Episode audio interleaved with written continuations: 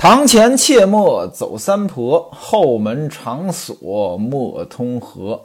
院内有井防小口，便是祸少福星多。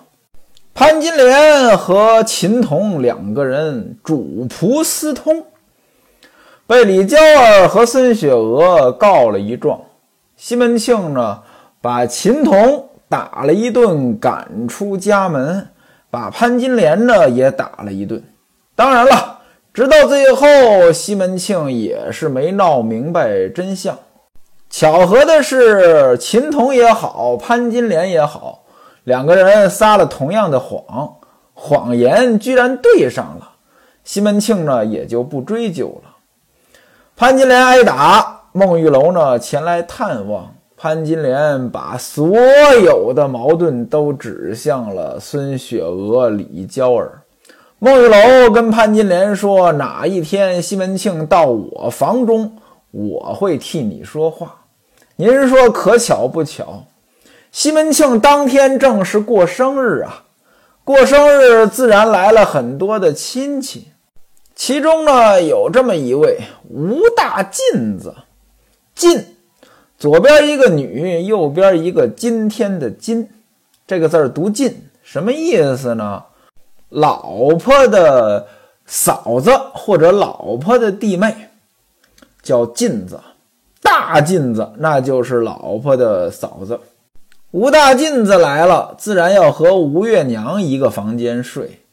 好巧不巧，西门庆就来到了孟玉楼的房中安歇，这就叫无巧不成书。白天，孟玉楼还和潘金莲说：“我帮你说话。”等西门庆来我房中的时候，当天晚上就来了。孟玉楼倒真没说假话，劝西门庆说：“你冤枉了六姐。”六姐指的就是潘金莲，潘金莲在娘家行六，你冤枉了六姐，没有这些事儿，都是前些天李娇儿和孙雪娥两个人传谣言，结果呢，把我的下人，哎，秦童是孟玉楼的下人，把我的下人呢也给打了一顿，你这叫不问青红皂白，冤枉好人，这不是为难人吗？我跟你说，我敢打赌，如果说潘金莲真有这样的事情，大姐姐能不说话吗？大姐姐是谁呀？吴月娘呗。西门庆一听这话呢，他也觉得在理，他也随着说：“说我问过春梅了，他也是这么说。”孟玉楼说：“现而今你打了潘金莲，她现在在房中，嗯。”又身身体又不舒服，又难过，你应该去看看他。西门庆说：“我知道了，我明天就到他的房中去。”说到这儿呢，说书人呢，我得说几句。其实同一部书啊，有不同的说法。您比如说，孟玉楼此时替潘金莲说话，到底出于什么心？解读的方法很多。您可以解读成孟玉楼这个人比较简单，啊，他没有想到人性那么恶，没有想到潘金莲是这样的人，觉得就是潘金莲可怜，替潘金莲说话了。您也可以理解成孟玉楼这个人心性很深，在这里边有什么额外的目的，在这儿装单纯扮猪吃老虎，都可以解读。您甚至按照扮猪吃老虎的逻辑，还可以跟前后文很多的情节勾连起来。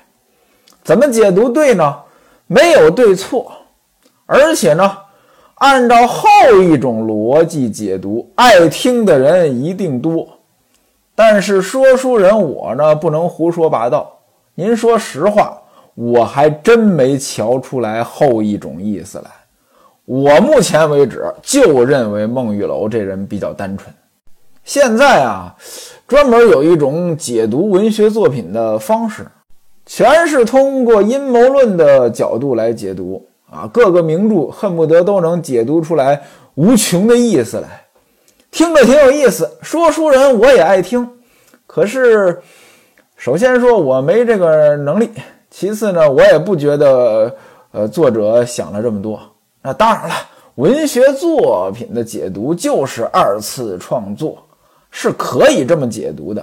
况且这本身就是娱乐，您要非按照阴谋论来解读呢，也没什么问题，对吧？不伤天，不害理，不犯法。我还记得我上学的时候学那个《再别康桥》啊，你要非要把它解读成爱情作品，它也可以呀。而且这个问题呢，我还跟我的语文老师呢探讨过，语文老师原话也这么说：你要这么解读也没问题。一夜无书，转过天来就是西门庆生日的正日子。来往的宾朋很多，像西门庆这样的人物，那肯定来的也不是一般人呀。有周守备、夏提刑、张团练、吴大舅等许多客官饮酒。周守备，守备是个武官，那周守备那是当地部队的一把手。守备什么级别呢？大概相当于今天的一个团级干部。守备这个官儿呢，是明清两朝才有。从这里您也可以看出来，《金瓶梅》虽然表面上写的是宋朝的事儿，但实际上呢，说的还是明朝的事儿。那位说了，说书的他怎么不是清朝的事儿呢？多新鲜呢！《金瓶梅》这部书写的时候还没有清朝呢。再说下提刑，提刑，《大宋提刑官》这一部电视剧啊，好多人看过。其实就是讲一个法医，但事实上呢，提刑指的是提点刑狱公事，大概相当于今天检察院这个级别。那当然了，职权可能比检察院还大一些。法医呢，也是他的工作。这提刑官呢，还真是宋朝的官，而且宋朝特有。所以您看啊，这《金瓶梅》这部书创作的很拧巴。再说张团练，团练呢是民兵，张团练那就相当于今天县武装部的负责人。通过这几个人可以看出来，西门庆结交的很多呢都是官面上的人。吴大舅就不用多解释了，吴月娘的哥哥啊，吴大妗子的老公。那么这么多人来给西门庆过生日。那自然热闹非凡，除了吃饭喝酒，娱乐也是少不了的，也得有卖唱的呀。用轿子接来了李桂姐，还有另外两个卖唱的，整整唱了一天。李娇儿一看桂姐来了，这是自己的侄女呀，就引着呢拜见吴月娘等众人。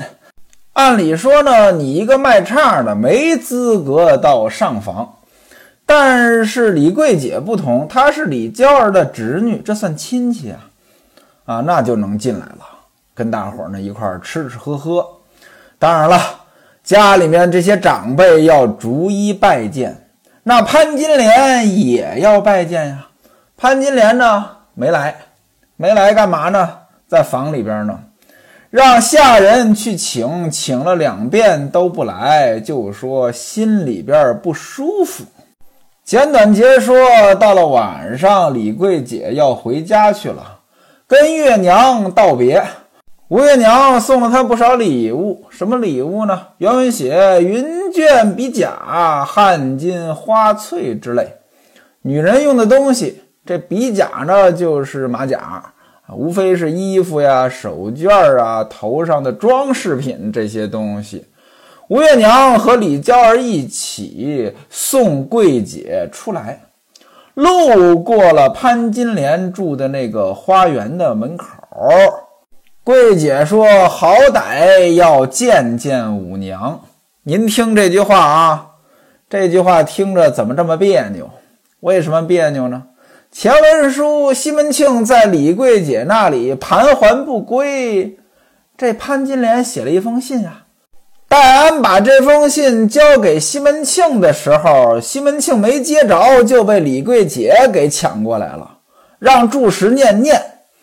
结果呢，念完之后，李桂姐生气了，李桂姐这一生气，西门庆为了表明态度，嘁哩咔嚓把这封信给扯了，还把戴安打骂一顿，让戴安捎话回去，谁也不要再叫他回去啊！谁要再叫他回去啊，逮谁打谁，逮谁骂谁。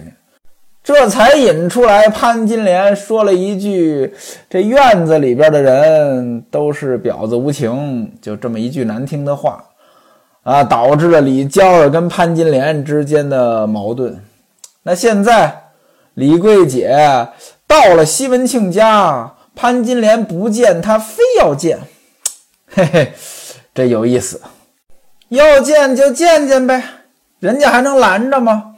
就去叫门。房中的潘金莲得知李桂姐要来见她，让春梅把门是关得死死的。仿佛铁桶相似，而且春梅一再解释说：“娘吩咐了，娘就是潘金莲啊，潘金莲吩咐我了，我不敢开门。”李桂姐自讨没趣，讪讪而归。当天晚上，西门庆果然来到潘金莲的房中，潘金莲是云鬓不整，花容倦淡，很憔悴。潘金莲是把西门庆迎进房中，给他宽衣解带，啊，伺候他洗漱，这是百般的殷勤服侍。到了晚上，两个人自然免不了这枕边的欢愉。原文写潘金莲是屈身忍辱，无所不至，啊，献殷勤。而且呢，这话说的也好听，我的哥哥啊。咱们这一家谁疼你呀？都是露水夫妻在叫货。那位说什么叫在叫货？过去呀，举行婚礼的时候有一个仪式啊，那个父母给办的这个环节，要用这个酒呢祭神。这个仪式叫叫。这字儿怎么写呢？喝酒的酒去掉三点水，放在左边。右边呢，就是一个焦虑的焦，这个字念叫，这是结婚的时候一个仪式。那什么叫再叫呢？就是女人再次嫁人。潘金莲说：“都是露水夫妻再叫货。”露水夫妻这个词儿今天也在用，指的是不是什么正经的夫妻关系？为什么叫露水夫妻呢？您各位都见过露水。晚上下露了啊，露水在那树叶上呀，或者草叶上面有那个水，太阳一出来呢，它就没了。那只有一晚上，所以露水夫妻，呃，它本身的含义指的就是一夜情，就一晚上。那当然了，用到露水夫妻这个词儿呢，呃，也也许不止一个晚上，但不是什么长久的夫妻，正经的夫妻。往往指男女不正当关系这种。这潘金莲说都是露水夫妻再叫货，这说的是谁？到底说的是李娇儿呢，还是说的是院子里边那些女人呢？李桂姐呢？这地方呢也不好理解。你说那潘金莲自己也是在叫货啊，也是从露水夫妻来的呀。还是说潘金莲指的是，其实大伙儿我都差不多，都是露水夫妻在叫货，呃，但是呢，我跟他们有什么区别呢？就是后边那句话，我知道你的心啊，原文写唯有奴知道你的心，而且呢，你也懂我，你知道奴的意。旁人见你这么疼爱我，老来我这边。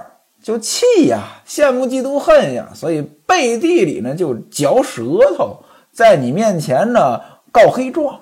我呢就是个傻白甜，我这蒙冤受屈，你呢中了人家的拖刀之计。什么叫拖刀之计？就是两军阵前啊，两个武将打斗的时候啊，打不过了，怎么办呢？逃跑。逃跑的时候，这个刀呢就拖着。你正常来讲应该是端着刀呀，逃跑拖着，让人觉得呢你可能不行了，别人追追着追着追着差不多了，快追上了，突然间回手，这刀就挥过来了，这叫脱刀之计。您要看过《三国演义》，关羽就会脱刀计。这脱刀计的意思呢是，呃，示人以弱，然后出其不意，有点扮猪吃老虎的意思。你这李教孙雪娥害这个潘金莲，他不可能是脱刀之计呀，那就是一个劲儿的告状呀。所以呢，哎呀，我觉得潘金莲文化也不高，用这词儿呢用词不当。啊，这潘金莲说：“你中了脱刀之计了啊！把你心爱的人这等无情的打骂。常言道：家鸡打的团团转，野鸡打的贴天飞。这什么意思呢？就是说你打家里人，你怎么打他，他还在家里，不可能离开你。你要打外边人，外边人就不理你了。潘金莲的意思就是说，虽然你打我了，但是我还是爱你的，我对你不离不弃呀。”啊，而外边的人，你这么着试试行吗？他是这个意思，你就把我打死了，我也在这屋里呀。你就说前几天啊，你在院子里玩这院子指的是勾栏妓院啊。你在院子里玩啊，下人去请你回家，你把下人打骂了一顿。这个他不光是我要让你回家呀，家里人都想让你回家呀。大姐姐孟三姐，她都有这个意思呀！啊啊！你把那个下人打骂一顿，回来一禀报，那大姐姐孟三姐她都有话呀。我也就说了一句话啊，我说的是，呃，恐怕他家里的粉头弄坏了你的身子，这事情你过度了呀，对吧？啊，这个。院子当中的就是勾栏妓院当中的人，他就是爱钱，他没有情，没人疼你，这不就随口一说吗？这话有错吗？结果呢，被有心的人听见了，他们两个人背地里算计我。哎，自古人害人不死，天害人才害死了。这什么意思呢？就是人害人死不了，要是天想害一个人，这个人逃不脱，天意难违。呃，潘金莲的意思就是说，我就随口这么一说，哪曾想让他们听见了，听见就误会了，这不是老天要害我吗？哎呀，日久见人心呐！将来你要是能知道我的心，你知道我是冤枉的，什么时候知道你能替我做个主，我就知足了。您看啊，这几句话一说，那很有杀伤力了。怎么着？您先想一想场景，潘金莲跟西门庆此时正是什么场景？那正是枕边欢愉啊！在这种情况之下，女人本身就是，呃，能够左右男人的。我记得呢，有一个女人呢写她自己的性经历，啊，她就讲过这么一句话，她说在床上呢，你让男人干什么他就干什么。另外呢，西门庆此时呢还有很多的其他的东西。什么其他的东西呢？他今天来潘金莲房中，本身就是带着愧疚的。那天他打了潘金莲一顿呢，他后来呢，他也消了气儿了，他也感觉潘金莲是冤枉的了。当然，事实上不是冤枉的，但是他感觉是。再加上孟玉楼替他说话，再加上潘金莲卖惨，现在呢。又把他伺候的这么好啊，又说的这些话呢，还是有理有据的，没错啊，说的都对啊。这一下啊，就把西门庆给拿住了。当天晚上，两个人自然是万般的恩爱。原文写淫欲无度，这一晚上没少折腾。其实呢，《金瓶梅》这部书呢，很多章节呢都是。几个女人对西门庆这个人的争夺，有人说啊，《红楼梦》这部书呢，受了很多《金瓶梅》的影响。我觉得呢，确实有相似之处。您看贾宝玉，他也一样，也是很多女人在争夺他。只不过呢，《红楼梦》的文字画面写的很美，哎，这个《金瓶梅》呢就写的很土。但事实上呢，您比较起来。他还真有点类似之处。那这是潘金莲争夺西门庆啊，至少表面上呢，西门庆跟潘金莲又好的不要不要的。但西门庆忘得了李桂姐吗？哎，忘不掉。像西门庆这样的男人，肯定是见一个爱一个的。